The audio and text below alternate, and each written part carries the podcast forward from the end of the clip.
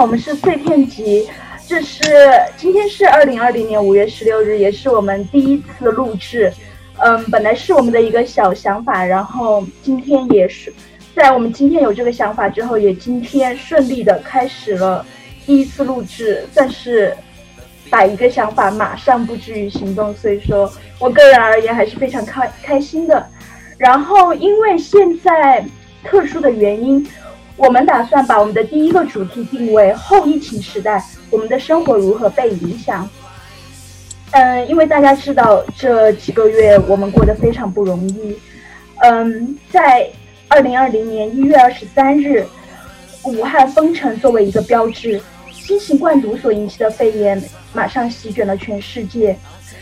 在接下来的几个月，嗯，在接下来的几个月开始向全球蔓延。目前截止今天，已经有超过七百五十。四百五十七万的确诊患者遍布世界上二百一十二个国家及地区。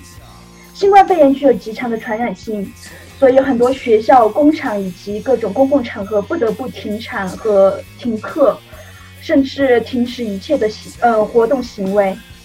嗯，因此，所有很多的服务行业大嗯在此期间只能闭门谢客，人们的原有的生活方式在此情况下受到了极大的影响。社会原有的运作模式也受到了很大的冲击，其中造成的经经济影响难以估计。嗯，其中中国、德国、韩国、澳大利亚还有新加坡等国家在疫情控制上已经取得了非常积极的成效，但是这次疫情对我们来说产生的影响却是深远而持久的。从个人卫生到就业环境，我们生活当中的很多方面都因此被改变。今天我们一共五个人，嗯，由我 K 作为主持人，我们想来谈一谈，在此后疫情时代下，我们的生活具体而言是如何被影响所改变的。嗯，下面我想先请大家自我介绍一下，按照我们现在的顺序来介绍一下吧。是彩戏已经介绍完了，就九六和绵羊吧。为什么就会有九六这个数字？感觉像打一桌麻将一样。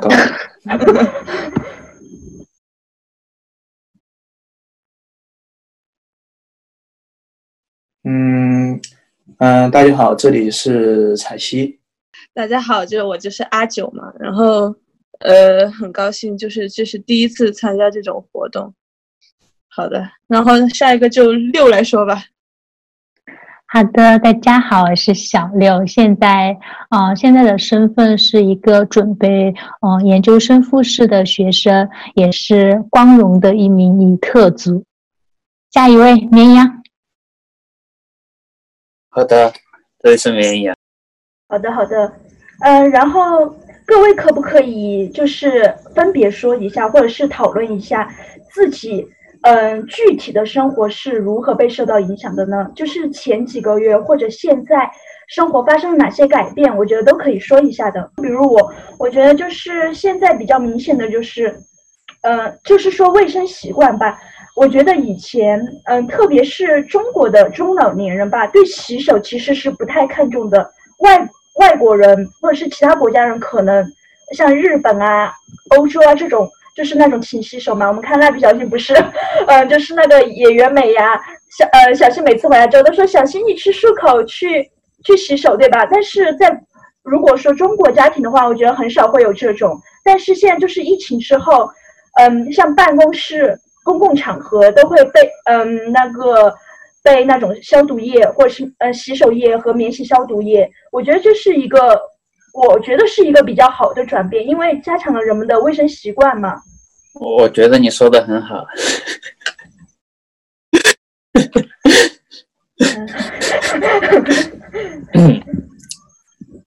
嗯。那就是大家的生活有没有觉得就是有什么被影响吗？就是因为就是，呃，我想想，因为就是像像。留学党可能会就是不说留学党，在疫情开始的时候，嗯，很多身边的中老年人可能会不那么重视，对吧？但是之后会产生一点重视啊，说原来真的是这样，呃，在此期间，这嗯，就是我们或者是你自己觉得很重要的时候，和你的家人或是什么，他们觉得没这样重要，嗯，这种思想发生碰撞，或者是你和身边的人有什么，就是这种思想的碰撞的时候，对你或者是对他人造成的影响如何呢？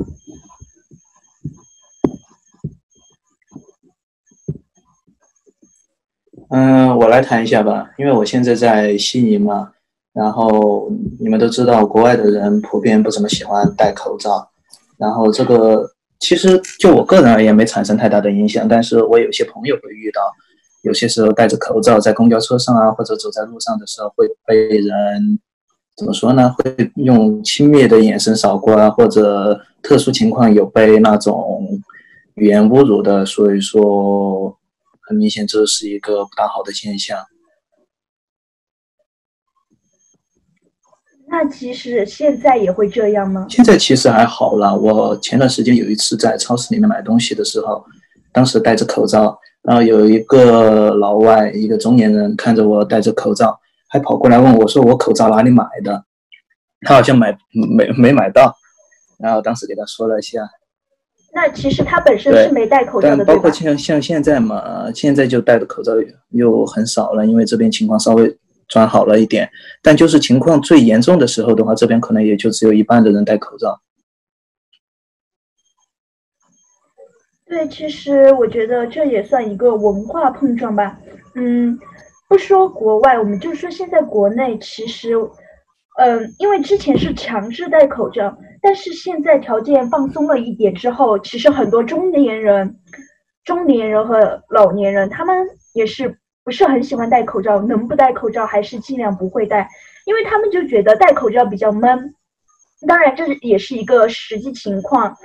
嗯，但是就是我觉得，如果这个疫情还会持续的话，口罩可能会成为我们生活中不可或缺的一部分，就是大家都习惯戴口罩，或者是说。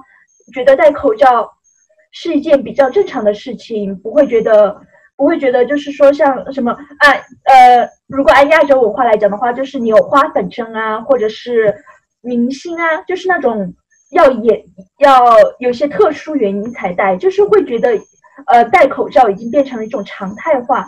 但是就是现在呃国外还是不这样，但是发展到未来。会怎么样？我们其实这个也是说不清楚的。但是我比较肯定，我我觉得在国内的话，常态化是一个比较明显的趋势吧。我觉得比较重要的其实就就是还是一点，就是不要把戴口罩这个行为妖魔化。其实拓展一下，也可以涉及到不要对别人的某些行为指指点点，这应该是一个普世价值了。说白了，嗯。那绵阳，你对你身边的，就是现象有什么比较好的感受吗？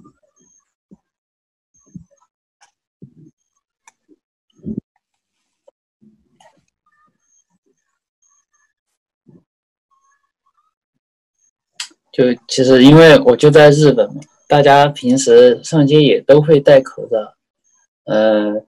然后在那个疫情爆发的时候，就真的是买不到，因为大家都会买，然后到处都卖空了。但是街上的人感觉也不怎么会戴口罩，我也不知道这是为什么，就很神奇。对，其实因为绵阳之前跟我说过，我我也对这个事情感觉就是比较奇怪。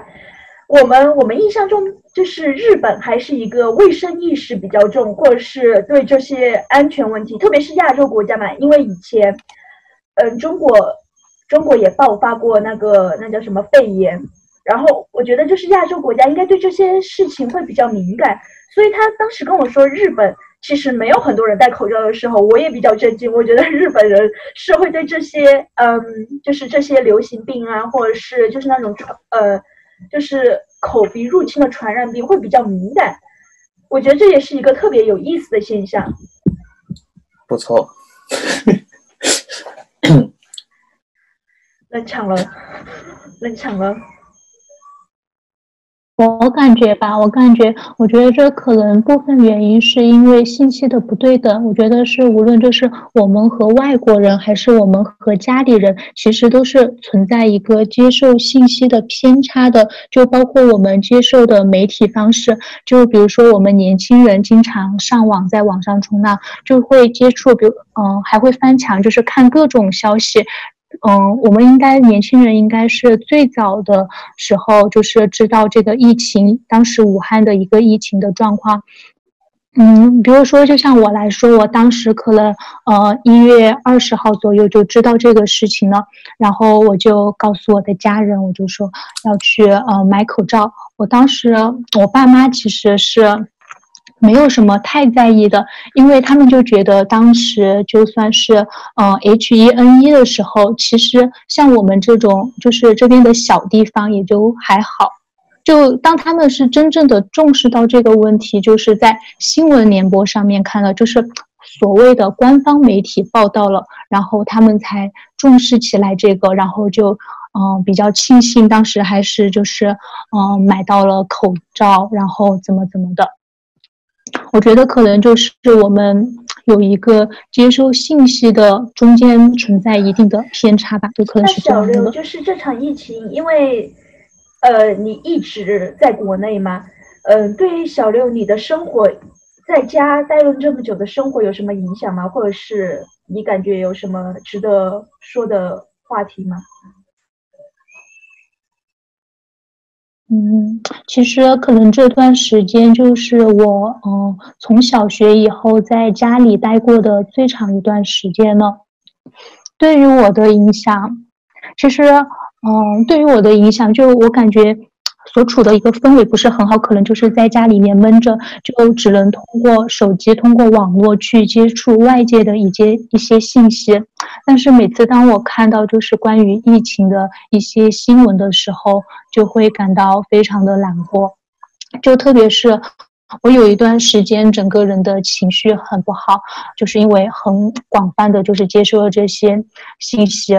啊，我记得特别深的就是那一个新闻，就是一个嗯嗯湖北的脑瘫儿，因为他的父亲还有他的哥哥就是呃去隔离了，然后但是就是当时没有人照顾他，然后他就嗯被饿死了。当时我看到这个消息的时候，我整个人就非常非常的难受。就当时那段时间，就是接受了很多这样的信息，而且现在互联网时代就是一个部分媒体要赚取流量的一个时代。有时候我们分不清楚哪一些消息是真的，哪一些消息是假的。就是有很多消息，它可能是夸大化的，然后骗我们的点击量，然后制造就是人们的一些焦虑情绪，贩卖焦虑等等，然后。当时就是接收了很多消息，其实，嗯，可能年轻人能分清楚哪些信息是真的和假的，但是，嗯，中老年人不一定就能分得清楚。就有一段时间，我们家吧，特别是我和我妈妈，都会处于一种偏感性的状态。嗯，这种氛围还是稍微持续了一段时间的。我感觉就是对我们家庭影响稍微大一点的说这个我也深有体会，因为就是。嗯，刚爆发的时间，我觉得刚爆发的时候，我觉得每个嗯人肯定都有这段时期，因为每天就是看见网络上这种这种就是很负面的消息，人数急速增长，然后还有就是很多人得不到救援啊，或者是就是医护人员得不到增援什么的，这种信息就是嗯充斥而来。我觉得嗯，反正我个人当时看那段信息那段新闻。很不好受，然后但是又忍不住想去看那种新闻，觉得自己不关心这种事情就显得很没有良心。但是关心的时候，其实只会让自己感到难受，也帮不了很，也起不了，也帮不了很多忙，或者是起不了很大作用。嗯，所以说我觉得就是那段时间每个人肯定心里都不好受吧。然后我们今天。有一位 是一线的医护人员，然后我想请他阿九说一下，就是当时在最艰难的那段时间，你的感受怎么样，或者是你有什么想法？嗯，好的。嗯，大家好，我是一名那个基层的医生。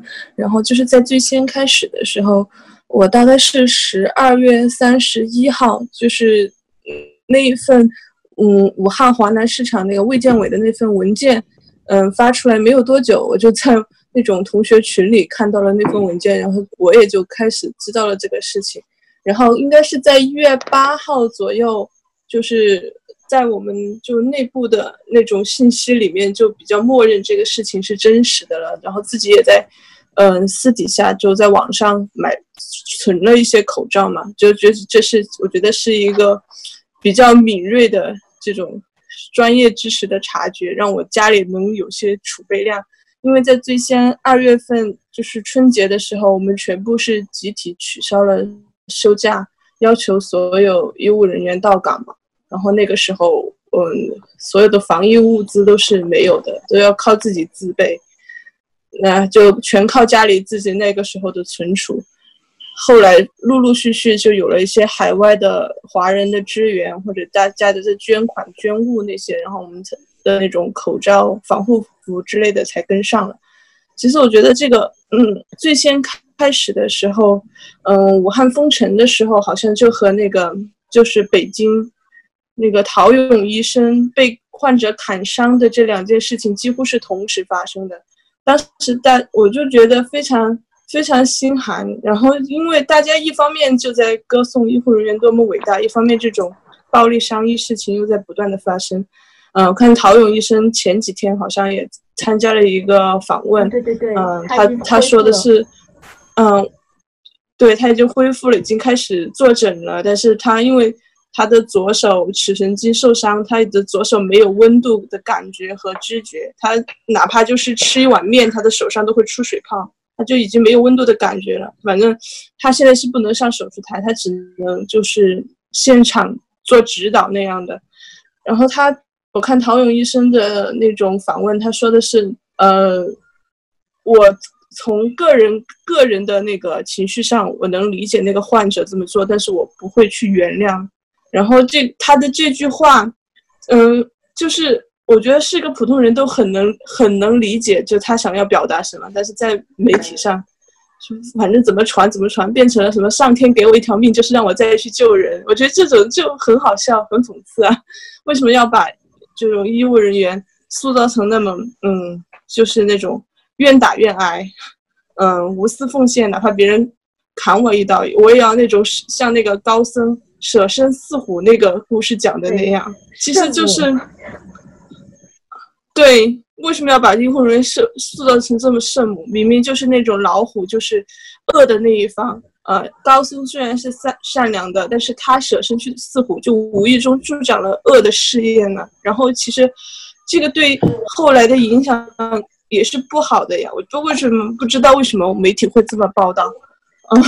然后就是我想，就是这次疫情，好像大家，嗯，开始对流行病学这嗯这几个字有了一定的了解。好像在之前，很多人都没有流行病学这个概念，好像觉得，呃，流行病学是不是就是呃研究那种流行病？其实流行病学更多涉及一种，嗯，调查，呃，就数据还有预防医学的东西。好像大家那个时候在最。疫情最严重的时候，是所有的，嗯，来院的患者都要填写那种流行病学报那种报告，就是医务人员要问他们很详细的问题，就把你的祖宗八代都会翻出来问的那种问题，很多人就很不配合。他们就是我觉得还是一个嗯卫生素养的问题，科学素养的问题，大部分人不知道这一类的东西。我觉得事实的情况下应该，嗯。平时或者那种学校应该开展一下相关的这种科普会比较好一点。因为就是我当时回国的时候，嗯，我不是也接受了检测嘛，然后医生医生就会问非常详尽的问题，包括就是嗯，不仅仅限于你是感冒咳嗽，然后还有相关的一些很长很长的问题都要给你很详细的。但是我觉得很多人可能就没有这个意识，包括就是。像你说，就是嗯，有些患者他会为医呃，他可能去医院不是什么大病，但是他会觉得啊，万一是大病或怎么办，或者是万一很严重怎么办？就是这种情绪，就是嗯，我觉得就像你说的一样，对流行病史或者是就是那种很基础的病完全没有一个概念，所以说就是像嗯很多问题很多问题就因此延伸出来了，就像说嗯。就像说那个医护资源就是本来就很紧缺，然后还有很多患者想去医院，或者是说就是对医医生的不信任，我觉得都是这些问题延伸出来的。我觉得就是很多人根本就没有基本的卫生意识，然后包括就是现在就是洗手啊、戴口罩，很多人我觉得还是没有一个正确的认知该怎么做。对，特别是我觉得，特别就是那种中老年人，他们还在很固执的那种那种想法里面。他觉得，可特别是现在，他觉得国内的疫情已经控制的差不多了啊，我可以不戴口罩，哪怕我去医院也不戴口罩啊。反正经常会和就是我们的工作人员发生口角，大家都会说你不戴口罩，我拒绝给你就医，拒绝给你做任何救治。然后那些老年人知道吗？就那种要撒泼那样的。但是他骂几句，他自己还是会把口罩掏出出来戴上。他知道自己是理亏的，但是他就不愿意这么做。呃，我也不知道他们怎么想的，可能会就那种幸存者偏差，那种侥幸心理在里面。反正我最严重的时候，我自己或者我周围的人都没有被确诊。都没有住院，那我我就没有问题。特别是现在都已经控制的七七八八了，我怎么这这么倒霉的事情怎么会遇到我呢？我觉得他们应该是这么想的吧。嗯，对医护人员还是缺乏尊重，或是就是当做医护人员，你们是服务他的一个角色，这是一个其实是一个很不正确的认知。对，我觉得。我觉得，嗯，可能国内这种观点有点奇怪，觉得会把医疗行业等同于服务业。我觉得这个是一个很错误的概念。如果医疗行业等于服务业的话，那就医生护士会在送别你的时候会对你说“欢迎光临，下次再来”吗？你觉得是任何一个人听到这种话都会很不舒服的吧？但是这。这种服务业的标准用语，如果用在医疗行业上，你觉得很不合适。但是为什么会觉得医疗行业会等于服务业呢？我是非常想不通，为什么这些人会这么想？其实很明显，就是这次疫情，一方面又要歌颂医护人员，但是医护人员还是没有得到相应的地位。嗯，这是一个其实是一个很很久、很长、很深远，但是又一直没有得到解决的问题。嗯，说到这个，我觉得我们可以，其实这已经是一个，呃，把嗯这次疫情把这个社会现象、社会问题正式的摆在了这个台面上，让我们再一次去反思医护人员到底医护行业到底在我们这个社会到底应该是一个什么样的位置。那么，除了嗯，不仅仅包括医护行业，这次疫情其实还给整个社会带来了很多影响，就比如说。现在，嗯，全世界都在讨论那个问题，经济下滑，嗯，还有得不到救助的企业，还有企业，嗯，甚至有些大的公司，比如说航空业，他们都会破产。那么，就是对于这个社整个社会的影响，大家就是有什么看法吗？或者是有什么身边的你觉得你比较关心的行业已经受到了很明显的影响了？就如果说我个人的话，我今天刚听了一个 podcast，他说，嗯，no business for show business，就是说，嗯，我们其实都感觉到，我自己已经快五个月没有去过电影院了，而且就是现在，一方面是，嗯，很多很多影视影视基地它已经停摆了、停工了，然后很多电影院也没恢复，包括国内，国内也没有恢复，呃。就是嗯，很多厂、很多公司库存的电影其实也不敢轻易的拿出来，因为，嗯，就是因为怕拿出来之后，接接下来没有没有没有可接的戏，这样的话就是相当于 all in 了。嗯，然后还有一个明，有一个巨鳄可以举的例子就是迪士尼，迪士尼这次疫情当中非常受影响，包括它的游游乐园还有电影，这些都是嗯。对它造成了很严重的影响，嗯，这可以作为一个典型例子，嗯来说，娱乐业在疫情之后到底会怎么样？其实我们都不知道。与此同时，还有其他的很多行业，那这些行业到底会受到可能会受到什么影响呢？嗯，有没有人想说一下？那其其实电子行业啊，像软软件这种受影响也挺大的呀。你说我我挺喜欢游戏的嘛，像任天堂呀，就任任天堂这次就是疫情里面，因为大家在家里嘛，所以更可能更偏向于想去玩游戏。但是呢，像 NS 呀。还有健身房这种，动森，对对对对对，还有动森，大家都在玩动森。嗯，对对对。今天你买大 图，我们都在玩，我们都在玩动森。对，这辈子都不能拥有漂亮的小岛了。对然，然后因为明天才能买。嗯。哎，但是我，但是，但是你说游戏玩的人比较多了，那它的工厂受影响吗？因为就是动森涨价一个很大的原因，不就是？买不到货嘛？对啊，所所以就就是因为疫情的影响啊，中国的代工厂就一直不能开工。现在也没有开工。NS 的出货量啊，软件的出货量都会大大减。现在也没有开工吗？现在在慢慢恢复，但是出货量一直很少。你在亚马逊呀或者淘宝这种电商上面去查找对相关的软件或者硬件的售卖的话，都会发现根本没有货。所以影响是蛮大的。那任天堂之类的有裁员吗？因为其实这次很严重的就是裁裁员裁员潮，很多人都失业了，或者是停工在家。有游戏厂商 就是大裁员吗？或者是之类的？好像并没有听说诶。其实，如果说游戏厂商的话，像拿腾讯举例子，因为这次疫情影响，第一季度他们的收入是很可观的，像王者荣耀，还有那个吃鸡之类的，然后更不用说我们的动森，销量大增。就你那如你觉得就是在疫情之后，这个这个对于游戏的需求的潮流是会慢慢回落呢，还是就是大家会更关注游戏？嗯，肯定是会慢慢回落。这本来也就是疫情之中的一种唯一的消遣了吧？像以后电影院啊开开嗯复映之后，大家肯定会更偏向于去选择电影啊，或者更多其他的娱乐。是就是嗯，一些行业其实是在疫情中抓住了商机，且。可以发展为一个趋势，就比如说线上教育，还有我们正在用的 Zoom，这个已经变成就是，嗯，其实不是一个能之前在在之前不是一个用的很多的，但是这次疫情之后，大家会逐渐接受，并觉得这是一个很不错的工具。但是游戏行业跟这个好像相差挺大的，对吧？对啊，完全没有可比性。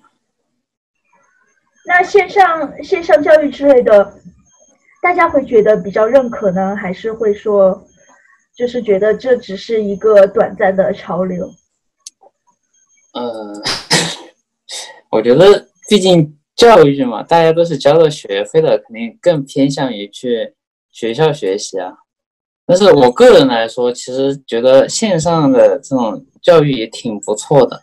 你在家里对于时间的安排上也没有像平时那那么匆忙，对吧？嗯。那有人觉得线线上教育是不好的吗？我觉得就看，哦，我先 不好意思串了嘛？啊，我觉得应该是就是现其实我们就是嗯，医务人员他每年也有这种学分培训嘛，就需要你。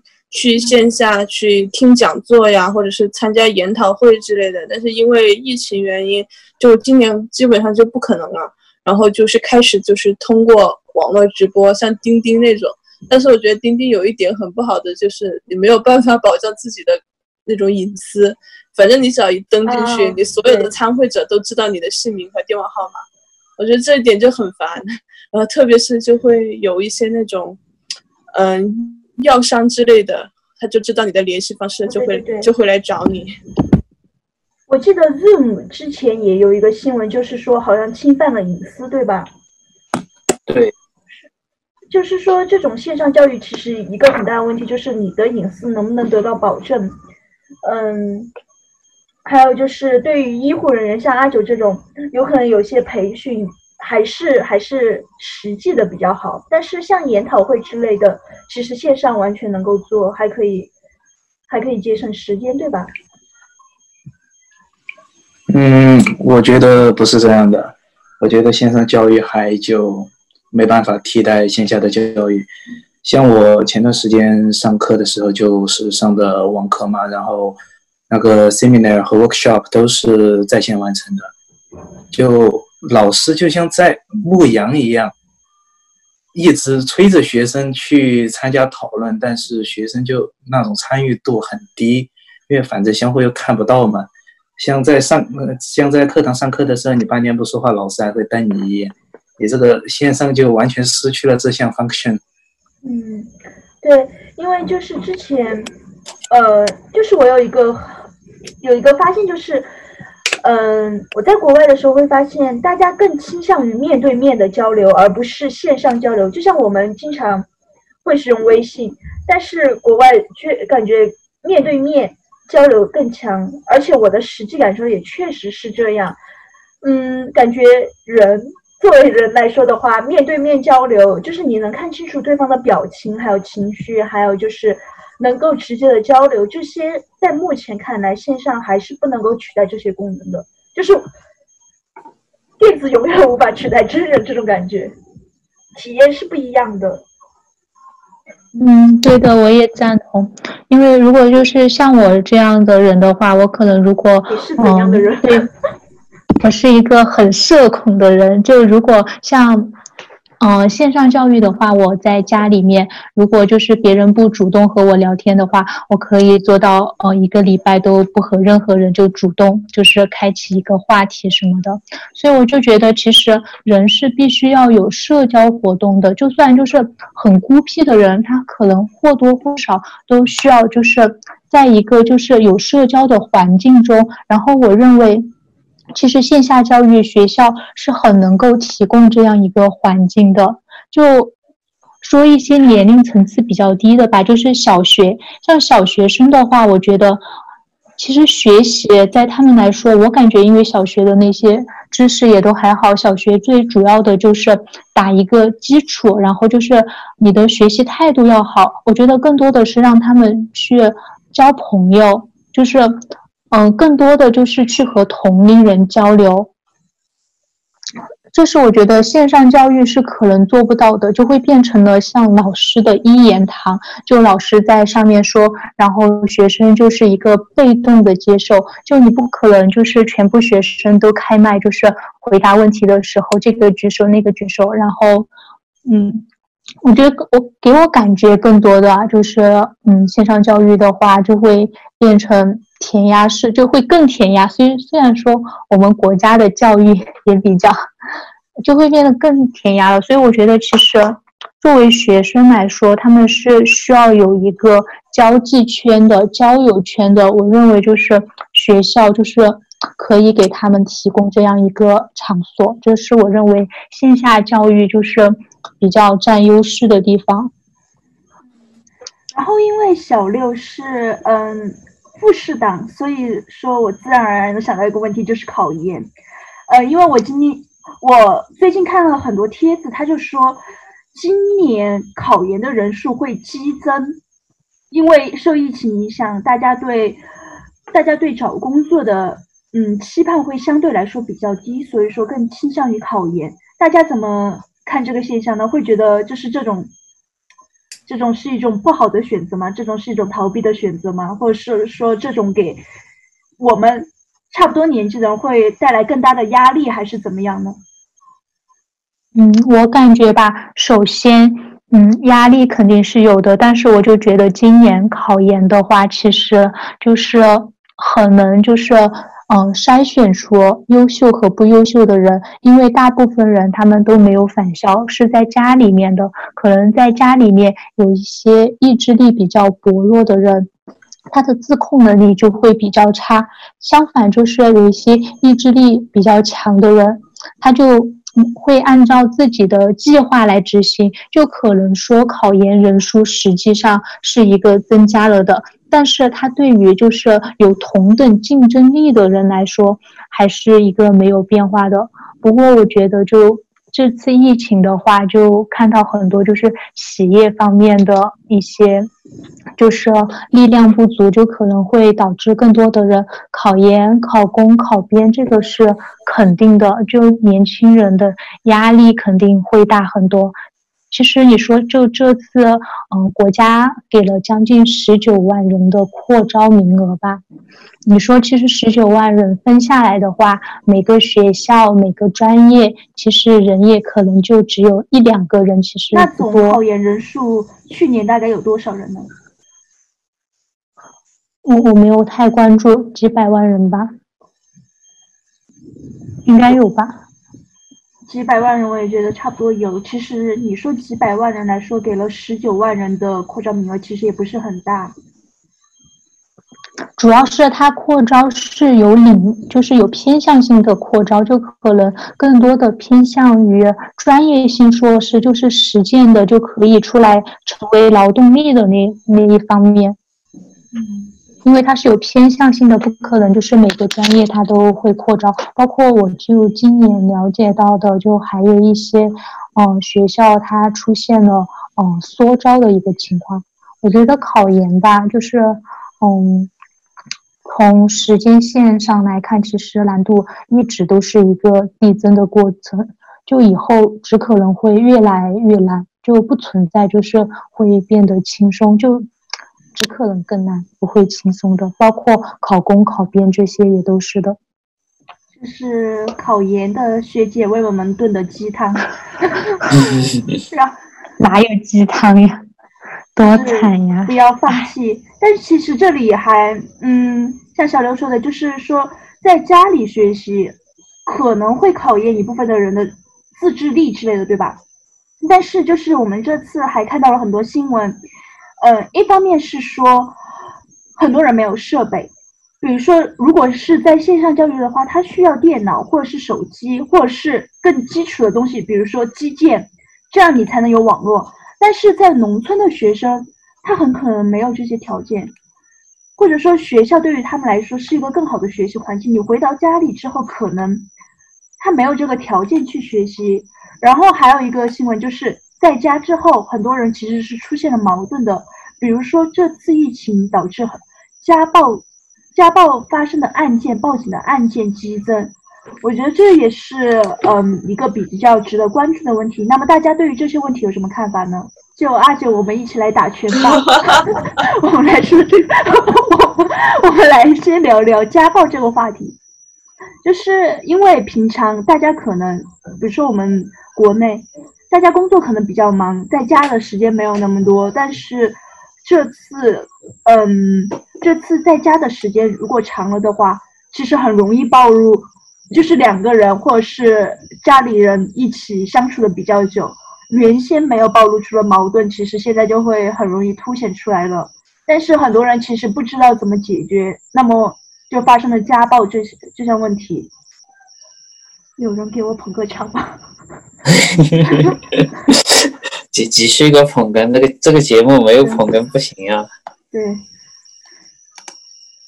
就阿九，其实好像好像就是五五月十五号是一个国际家庭日，好像今年的那个国际家庭日的主主题就是嗯拒绝家暴，以爱之名拒绝家暴。嗯，我觉得这个就是。嗯，怎么说呢？就是家家暴这个话题，大部分绝大部分的受害者都是女性，但是也有一部分家家暴受害者是男性。我觉得，对，出就是我觉得这种，我们国家就好像去年一九年三月份的时候，嗯，家暴家庭暴力就是不光是身体暴力、语言暴力，嗯，家庭成员之间的虐待就已经纳入这个刑法了，就可以公安机关可以立案。调查和搜捕了，但是我觉得好像还是报案之后，好像还是存在一定的基层民警会对基层民警他会和稀泥，觉得还是一种嗯那种传统的观念，觉得啊你这家务事可以我们不用管，就我觉得怎么说呢？这应该是一种的，我们需要坚持讨论的话题。只是这次疫情把它暴露出来了，更明显了。对，对，而且这种传应该是传统文化留下来的那种顽疾，没有办法，就是很快的去改变它。我觉得只能让更多的人意识到，不对的，什么样的行为是家暴行为，我应该是怎么做啊？其实我觉得就是很多人还，就包括就是呃很就是前段时间讨论很高的那个 PUA 那个事情，很多人都不觉得，觉得这种是对你的很多受害人伤害。对很多受害人，他没有理解到，没有没有想到那一点，就是你。你对我的语言的打压，对我经济的控制，其实是一种暴力行为。但很多人还在自己洗脑，说你这是在，这是他，他他是爱我，但是他爱我的表现，嗯，他太什么太激动了，所以就表现的看起来不那么好。这种自我洗脑的这种思想，会给自己带上一层那种滤镜，把这种嗯明显家庭暴力这种犯法的事情的自我安慰。我觉得这个只能让。更多的人知道我遇到了这种事情，他就是在家庭暴力，我应该，我应该去，我应该去寻求帮助，或者说，我应该报警，我应该怎么样，而不是去一味的去顺从。对，因为其实，在就是疫情开始没多久，嗯，在欧洲爆发之后，我也看到了一篇新闻，说法国，嗯，因为封锁之后、封城之后，在家，嗯，就是这种。家暴而报警的事情其实也出现了很多，我觉得这其实是一个比较全球性的问题。嗯，因为现在大家还是以家庭为单位相处的时间比较多，那么如何处理你和伴侣，或者是你和小孩、你的工作和家庭这种关系，是我嗯，应该说是我们每个人都绕不开的一个话题。那么就是在。你长时间的处于家庭，处于一个就是较为压抑的环境当中的时候，你会不会就是伤害到你身边的人呢？我觉得这个其实是很难把握的，或者是说，我每个人都要学习的。那其实有一个，之前小六跟我说有一个我比较感兴趣，就是小六不是说他以前他小学之后就再没有在这家里待过这么长的时间。但是在你待在家的这么长的时间之后，你其实还是和父母会出现矛盾的，对吧？那么你怎么处理这种关系呢？在这这次疫情之后，你是觉得你和父母变亲密了呢，或者是更意识到你们之间的不不可协调的关系之类的呢？你可以说一下吗？嗯，怎么说呢？就是跟我在家这么长时间，我。最深有感触的就是，只要不结婚，什么问题都没有。当代正言，太真实了。又又来打拳，一起打拳。嗯，疫情在家期间的话，其实就这段时间吧，我感觉就是和我妈妈变得更加亲密了。就有很多问题，就可能以前我从初中就在外面读书，然后可能就会和朋友之间去谈心、去交流，嗯，就觉得长辈的观念和我们是不一样的，有时候觉得。就是我妈是没有办法理解我的想法的，就感觉她的观念很陈旧。但是就是当回家之后，就不是通过呃网络或者电话，当两个人面对面聊天的时候，可能这种会好一点。就是现在疫情没有那么严重了，就是每天晚上我基本上都会和妈妈去散步，这个是我就是。嗯，就一天里面最放松的一个时间段，我们会讨论很多话题，然后包括，因为我发现，就是如果你想在一段关系中，就是把这个关系处理好，你一定就是需要表达自己的感受，就是如果你不说的话，对方是完全不会知道你在想什么的，他们只会按照就是。他们心里面所想的就是来评价你，就包括我不太喜欢就是用微信啊、QQ 聊天，因为我就觉得字打出来就是那样很冷冰冰的，就 对你完全感受不到就是打字背后的人就是到底是一个怎样的心理情绪。对对对，呃，所以说我就感觉就是和妈妈就是呃经常聊天的话，其实是在这段，就是在这段关系中，其实是一个很健康的发展。而且我就觉得我们现在的人可能就是会比较太羞于表达自己的情感了。我不知道就是大家会不会就是呃。就是会对爸爸妈妈说什么，呃，我爱你啊，啊，我讨厌你啊，我觉得你这个做的不好，你应该要怎么怎么怎么做。就是以前的话，其实我也是不会的，就是包括看到父母吵架，我会感觉很尴尬，不知道就是应该说什么，就埋头做自己的事情。但是就是现在的话，我可能会，嗯，待在父母身边久一点，我可能就是会去更加的。表达就是感情，就是包括就是直接和父母说，就是我觉得对他们，他们就是我觉得就是很多时候我被爱了，然后我也会去抱一下他们，就说啊，妈妈我也爱你，爸爸我也爱你。就有时候我觉得他们做的不好，然后我也会坦诚的说出自己的想法。我觉得就是如果你要协调一段感情，你必须就是要很坦诚的。就是说出自己的感受，然后就如果对方不愿意说，你可以就是一直就是去问他，你到底他对怎么想的？就是我们要说出来说出来就好了。嗯，这个应该是我最大的感受吧。那其实阿九也在家里待了很久，对吧？还有就是你和你伴侣之间的感情有就是什么不一样吗？或者说更亲密了？我觉得我在家里的话就。反正和平时没有什么区别，因为我跟，哦，父母的感情好像就不是那么亲密，可能因为，因为我自己性格的原因，或者或者怎么样，我就比较比较独立一点。令和对，更喜欢我的狗。我妈经常说，我妈经常说狗都比我粘人。就我小时候都没有像 都没有像这个呃我家的令和一样，呃，随时随地都要去。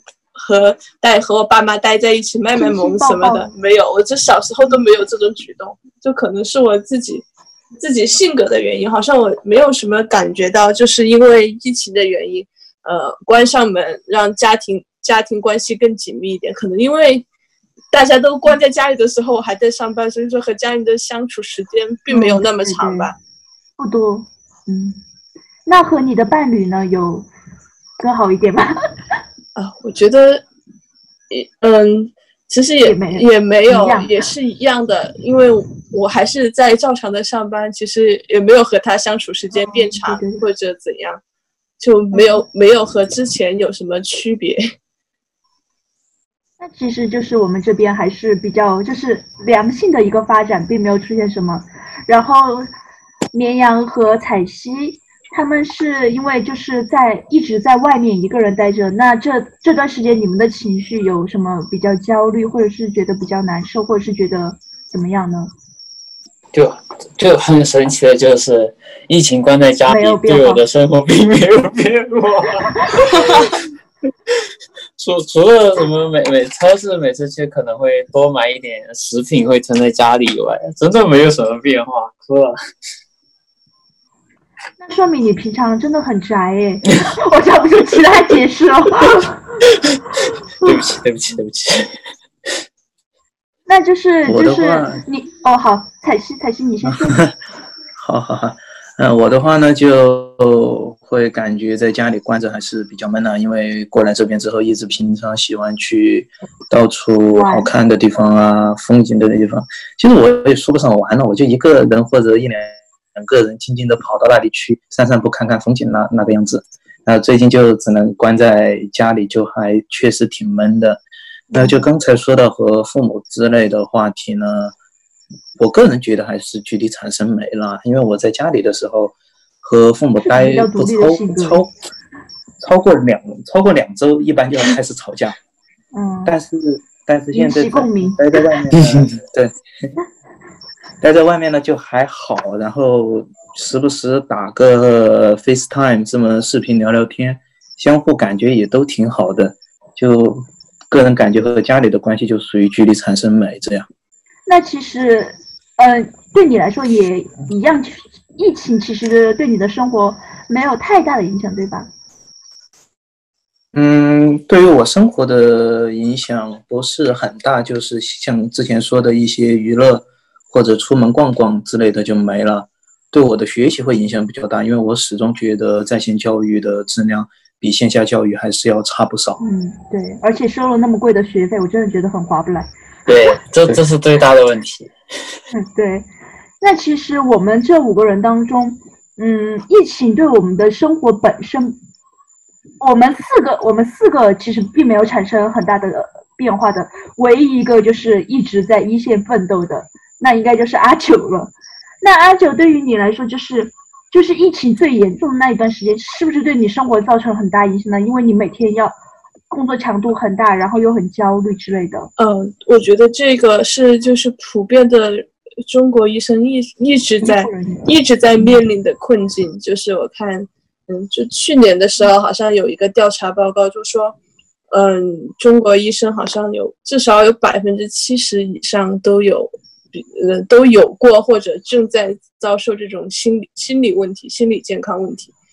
一方面就是工作强度很大，当然疫情期间的工作强度就更大，然后是收入也少，就疫情过后的收入下降也更多。现在其实大家都处你的收入下降了呀，而且我们的补贴就说出来很好笑的，我们。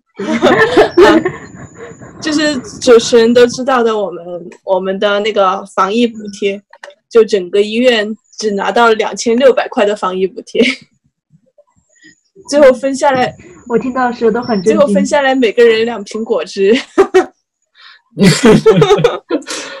对，太真实，太真实了。这说好的说好的每天三百块钱的补贴，到我们造的表好像是呃三百多万就报到财政那边。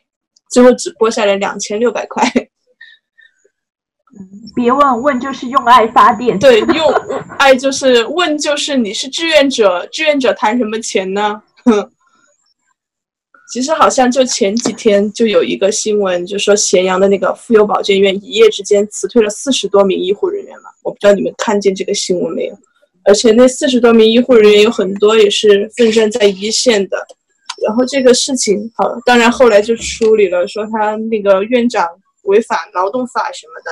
但是这个不是一个个例，好像有看见个例，对，看见有就媒体报道的，就说，嗯，从截止到四月份，好像全国有近四成的医院就出现了资金断流，大型哪怕是大型的那种三甲医院的收入也大幅度下降。而且本来防疫的支支出就是一一笔很大的数字，这个防护服一套就是好几百块钱，这真的这个防疫支支出完全是剧增，然后医疗状况。那防疫支出是谁拨款呢？是地方政府吗？还是医院？地方政府。前提是地方政府，如果他有的话，他会把那个物资发给你；如果他没有，你就医院自己想办法。你毕竟医院还要开，你还要承担一些防疫的任务，你不可能让你的医护人员就裸奔去面对病毒。你那种比较良心的医院，他就会自己掏钱去想办法买口罩、买防疫物资之类的。就是其实好，呃，其实好像就这个，这个我觉得就好像。那种小区的那种物业，很多小区物业都在说那种防疫物资很贵，他就那个时候最贵的时候，酒精一桶都要好几百块钱，就这种，完全是一天一个，比如一个小区，它需要消毒的话，它就需要好几千块钱。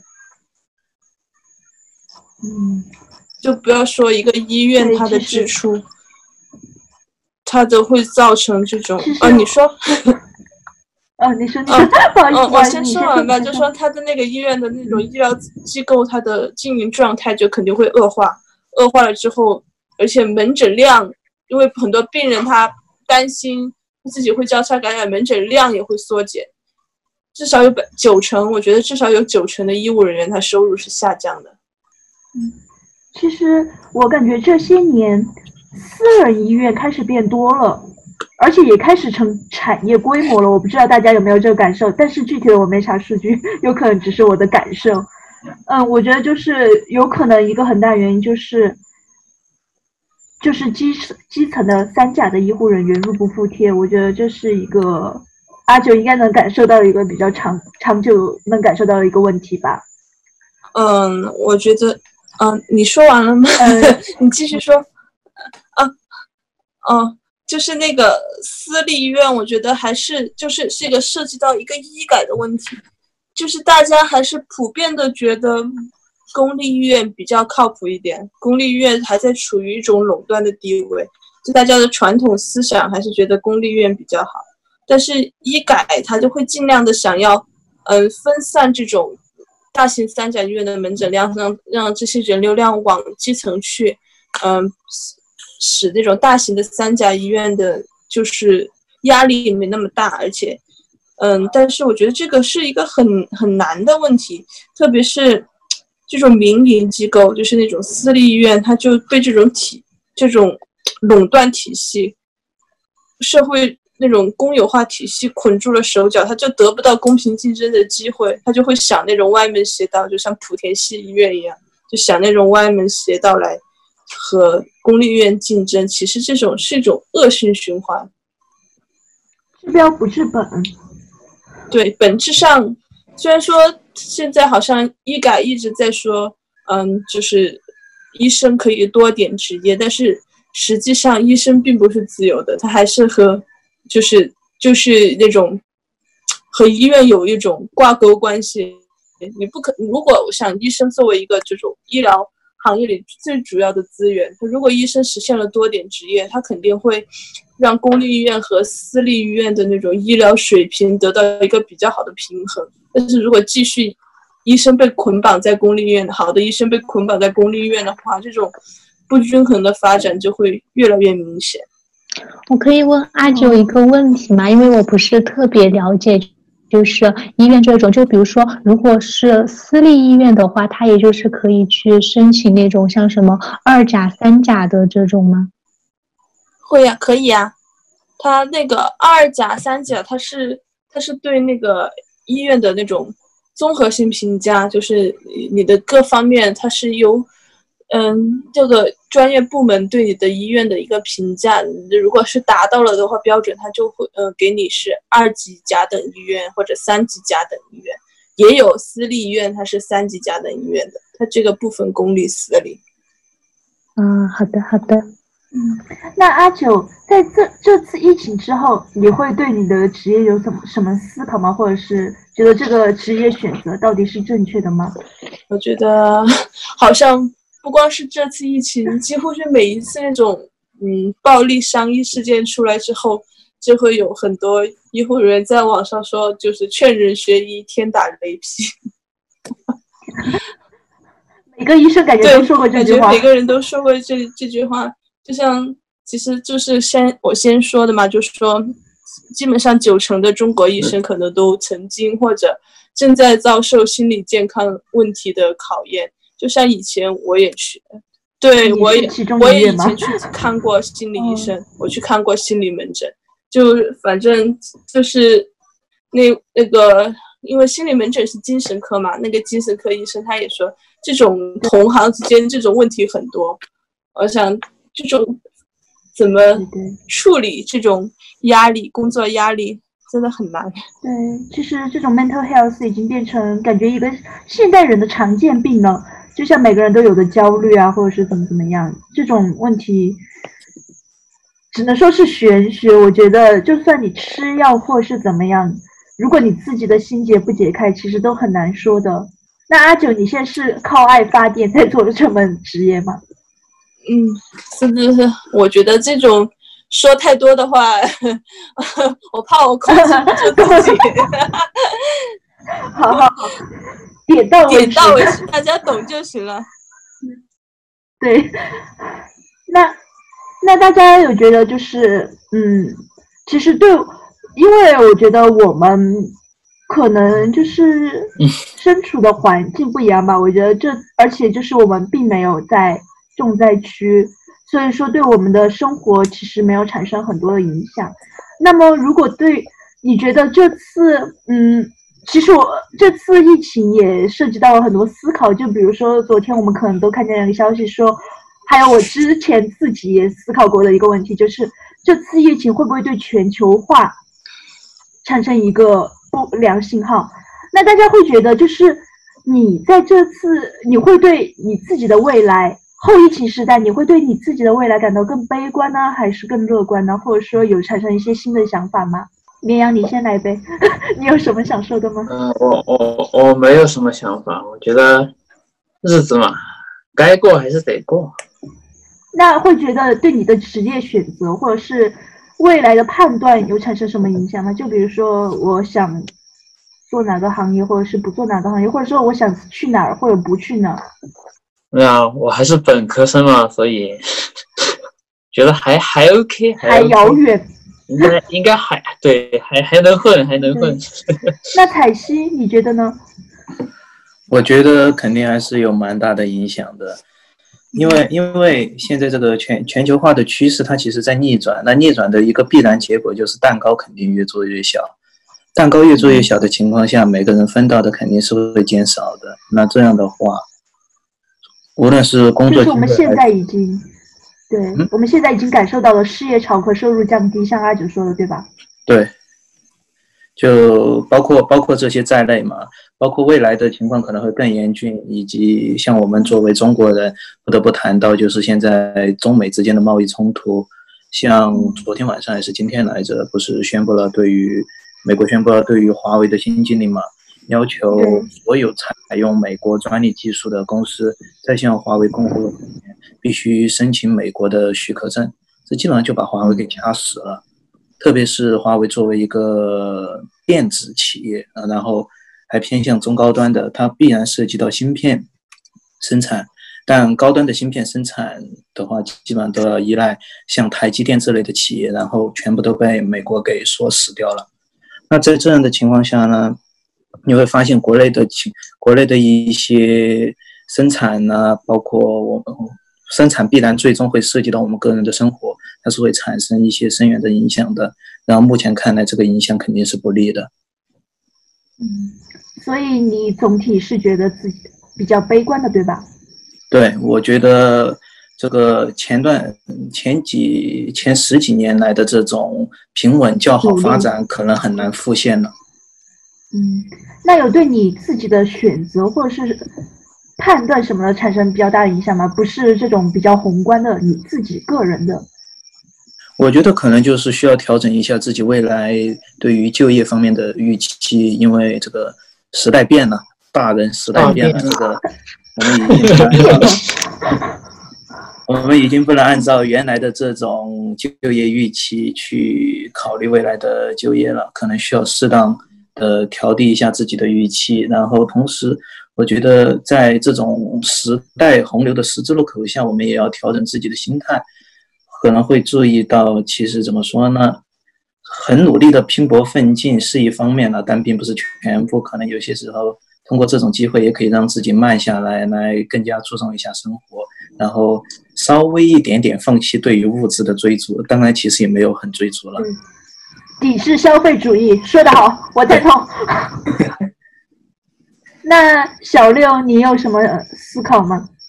我啊，就可能来说，嗯，部分观念是发生了转变的。就像，哦，就像零八年五一二大地震的时候吧，那个可能那个时候可能我还比较积极，当时就觉得就是，嗯。孔子就说的非常好，他就不是说逝者已矣，生者如斯吗？就是说，嗯，死去的人已经离开了我们，但是活着的人要好好的、坚强的活下去。当时就觉得，就是，嗯，就是作为 作为存存活下来的人嘛，我们就是一定就是要更加努力的，就是去生活下来。但是吧，就是经历了这么几年的努力生活之后，没啥用，观观念就发生了变化，就感觉一直努力，大人时代一直努力，就是真的就是会变得很好嘛。就是当时就是呃，怎么说？就是当时就努力努力白努。前段时间就是在看到这句话的时候吧。就嗯就感到很难过，因为当时当时这句话我是嗯 在网络上看的，但是嗯大家把这句话改了一下，就改成了嗯逝者已矣，生者庆余年。就是说，我们还是就是可以，就是他是认为我们娱乐化应该是正当化的，虽然就是在疫情面前，就会让我稍微的觉得有一点可悲吧。就是如果站在个人的角度，我觉得这次疫情就是对一些人造成的伤害，就比如说，嗯，之前讲到的那个湖北、武汉的家庭，还有老对，就是他们可能。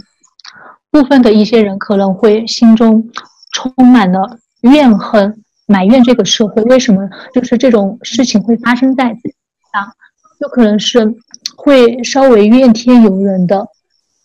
就我当时，嗯，这次疫情的时候，我学到了一个词语，就是，嗯，不完美受害人，就包括就是很多社会。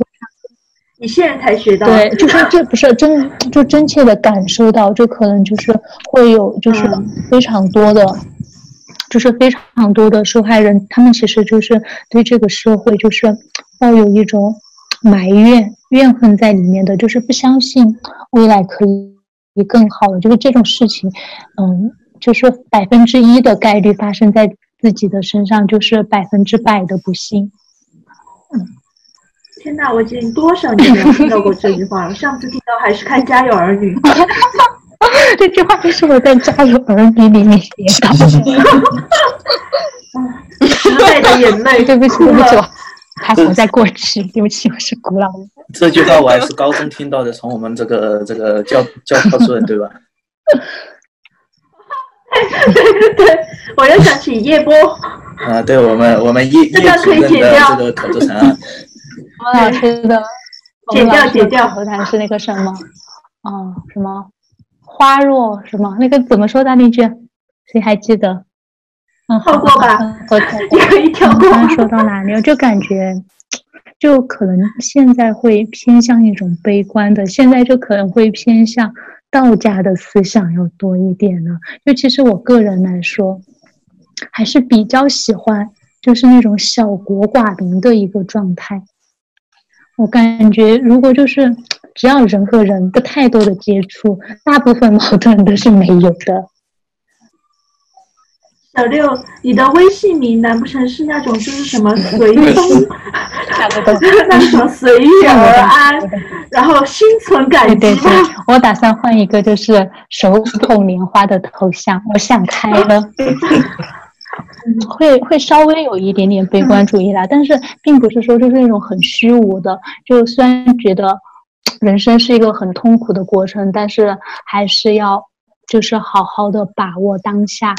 然后就是因为我就觉得过去和未来其实我都不怎么 care，我最 care 的就是现在，就是现在就是你能把握住的东西，感受住的东西。现在更多就是不会想，就是我要去努力，然后我以后就是会过得更好的，什么？我就这一刻的快乐，我只要这一刻的快乐。不想的 moment。那你为什么要准备复试呢？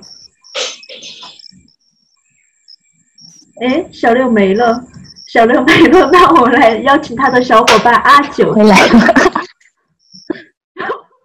你刚才说什么？没听到。我说，如果你不在乎未来的话，他回来了，为什么要准备复试呢？其实我觉得，就是说，虽然每个人都悲观，但是说不在乎未来不可能啊。我们现在，我们就是我们现在，你不说，不说，不说复试，我们就说现在每天。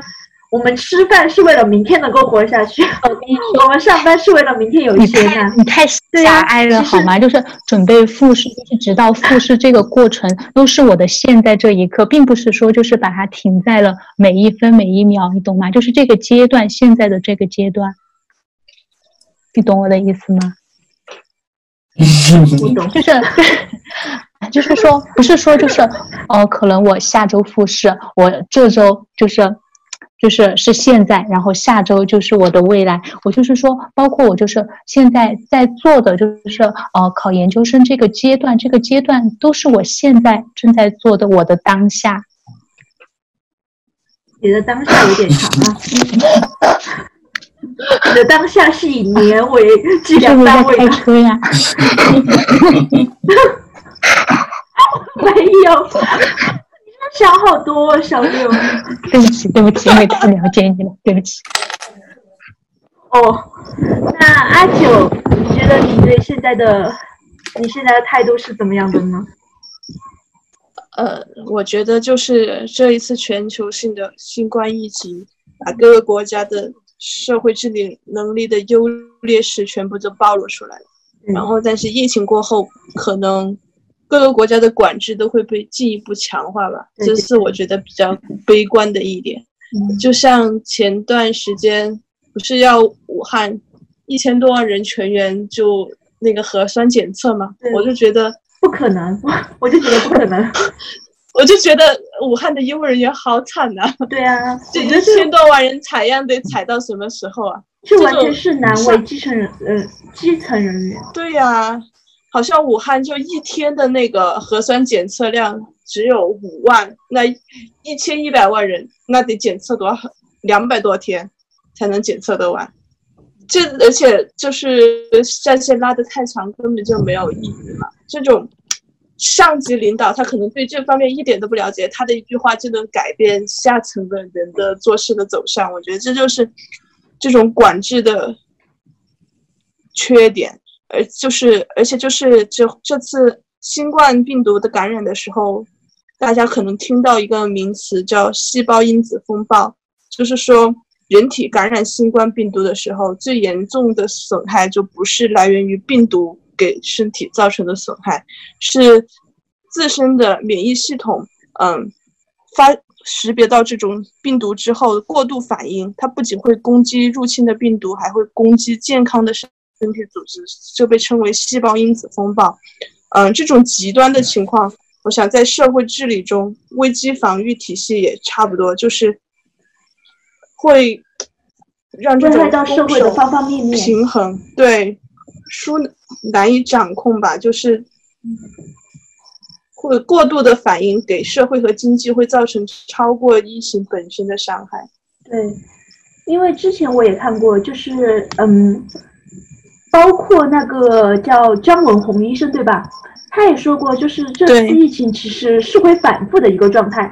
你不可能说现在我们这里没有出现，或者是零确诊，我们之后就不会出现。很多专家其和那个科学家他们都预估，今年冬天还有一波，就是那个疫情出现的潮流，对吧？意思就是在没有疫苗出来之前，我们都是处于一个不确定的状态。但是你不可能因为这个不确定的状态，你就要我们所有人的生活去停掉，因为这是不现实的。所以说，我们怎怎么常态化处理这种疫情？我觉得这是可能是一个所有人，就是无论是哪个阶层，都哪个哪个方向，不仅限于政府或者是个人，都应该思考的一个问题，而不是说就像武汉那样，就是一千多万人，我们个个都要去检测。我觉得这完全就是一种不现实，或者是说很折腾人的行为。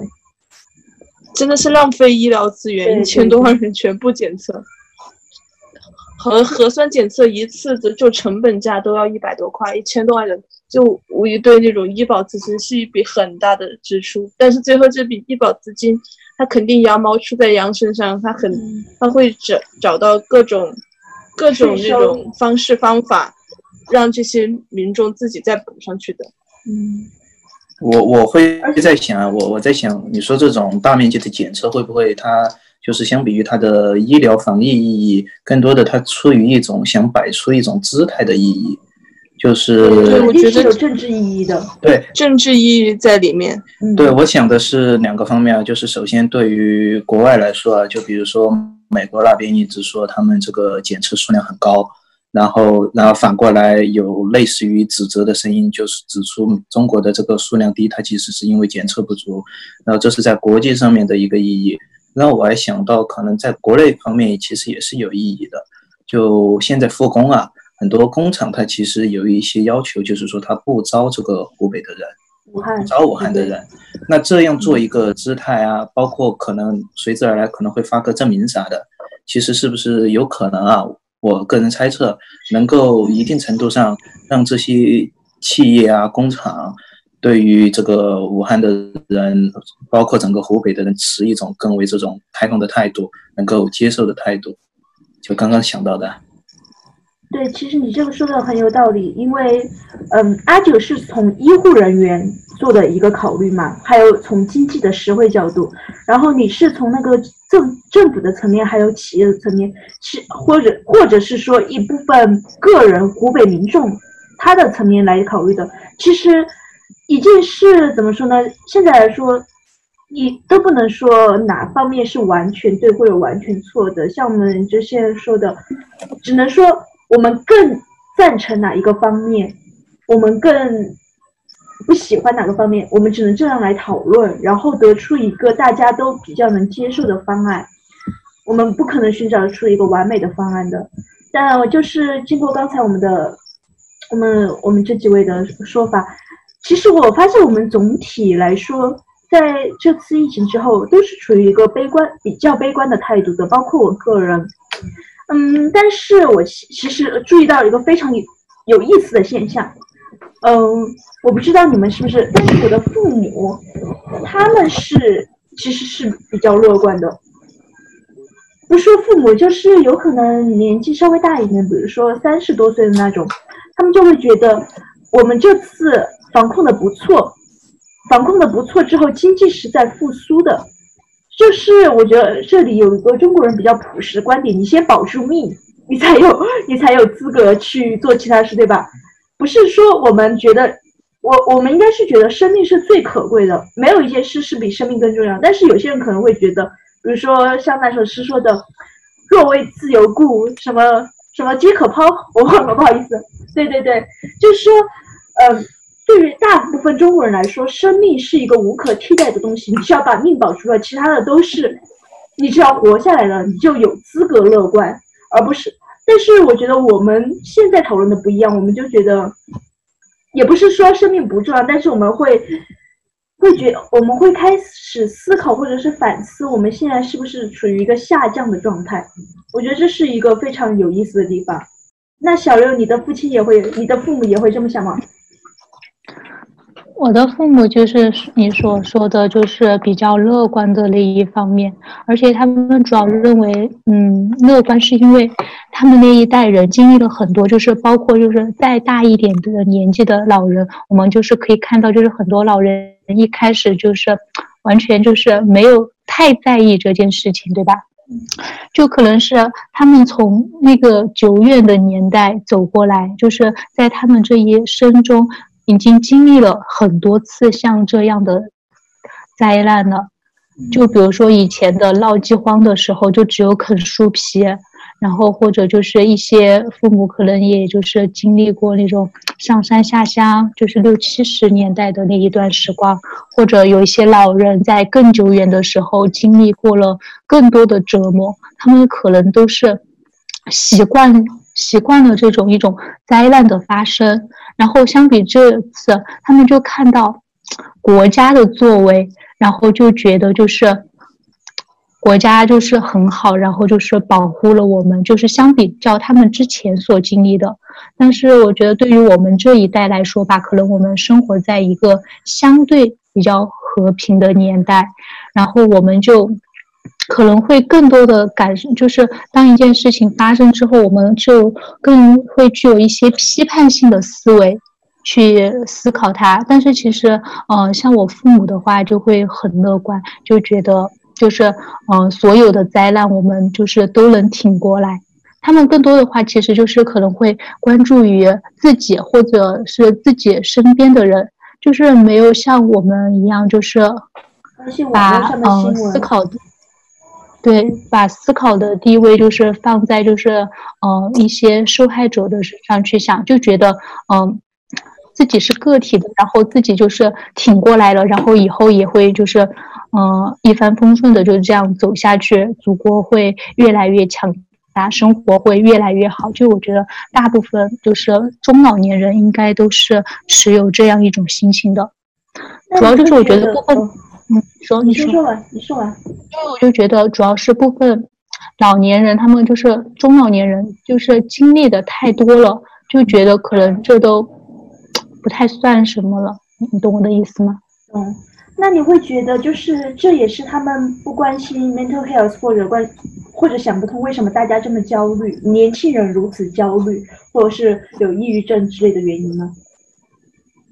对啊，我我认为这这是一个很常见的，就包括。呃，两代人的思维的一个偏差，就我觉得我们可能现在选择的机会多一点的，就是摆在我们面前的路多一点的，然后 我们就会，我们就会相对的就会更加焦虑。就比如说之前我和我妈妈聊天的时候，因为他就是之前就是学医的，然后他学了医出来之后，然后也就到医院工作，然后就这样一条路走下去了。然后我爸爸的话，他就是。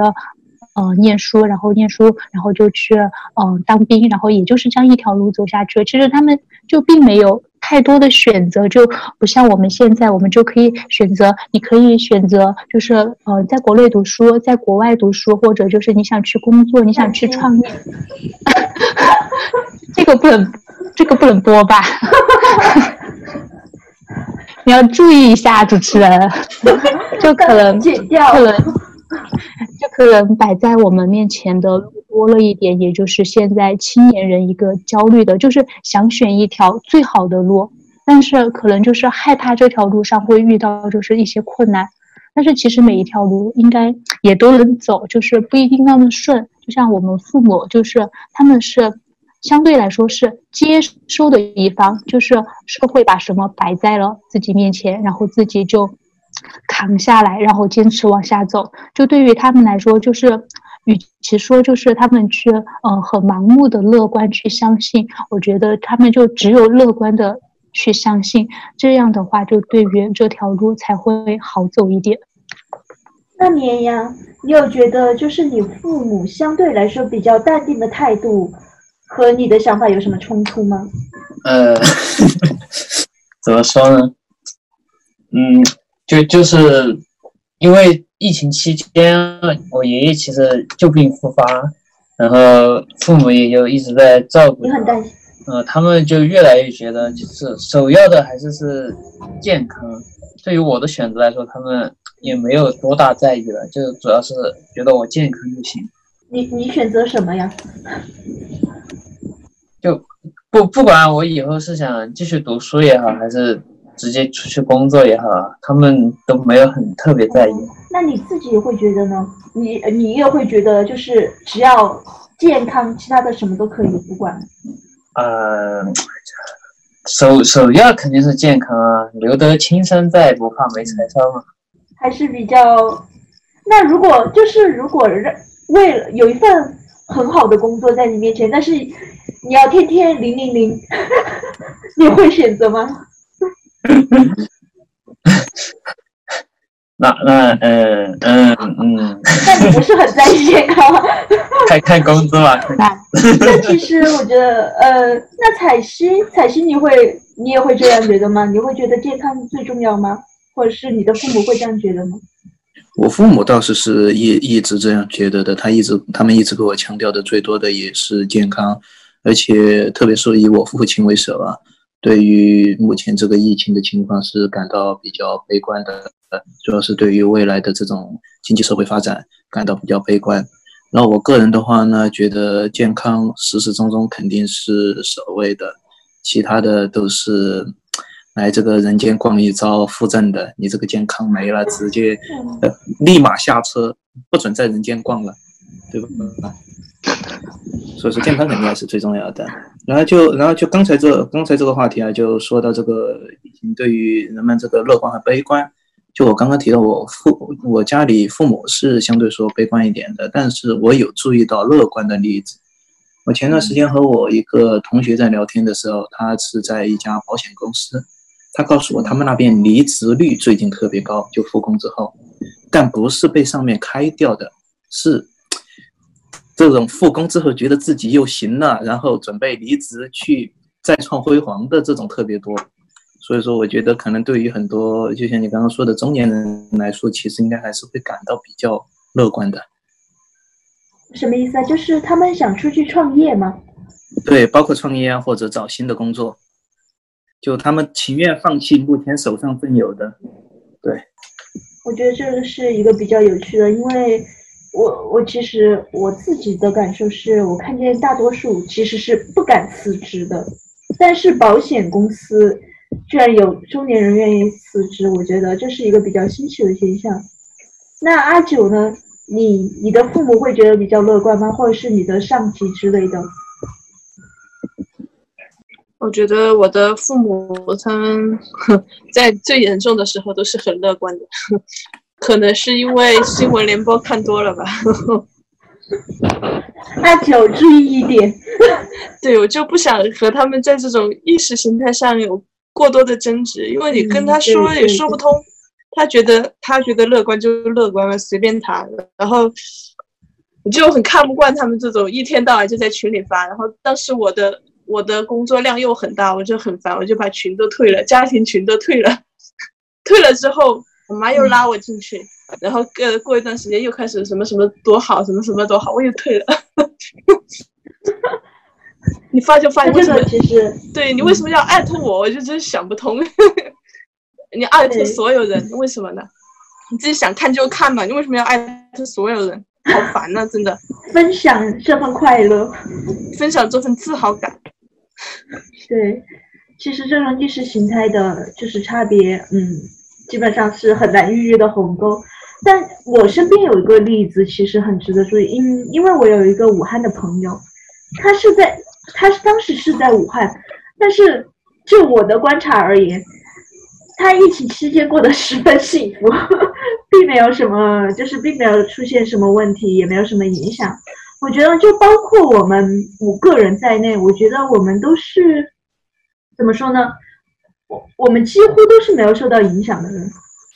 这这可能也算一种，就是我不知道能不能算，就是幸存者偏差。但我觉得这也可能是，就是为什么。大多数中年人保持乐观的原因吧。如如果他不像我们一样注意到更多身外的事物的话，他们会觉得是其实是没什么影响的。所以说会觉得我们有可能会大惊小怪啊，或者是怎么样。还是要回到那个话题，就是这还是一种代沟啊，或者是信息信息的不平衡而造成的这种我们之间的差异，然后也造成了我们对未来的预期的一个判断。甚至造成了我们对心理状况认知的不协调，或者是有偏差之类的。我觉得这应该是还是一个在疫情之后，我们开始会思考，嗯，这些已经暴露出来的问题。其实这次也分享很久了，嗯，今天是我们第一次的录音，我觉得就是整体状况还是很不错的。嗯，首先感谢每个人的付出。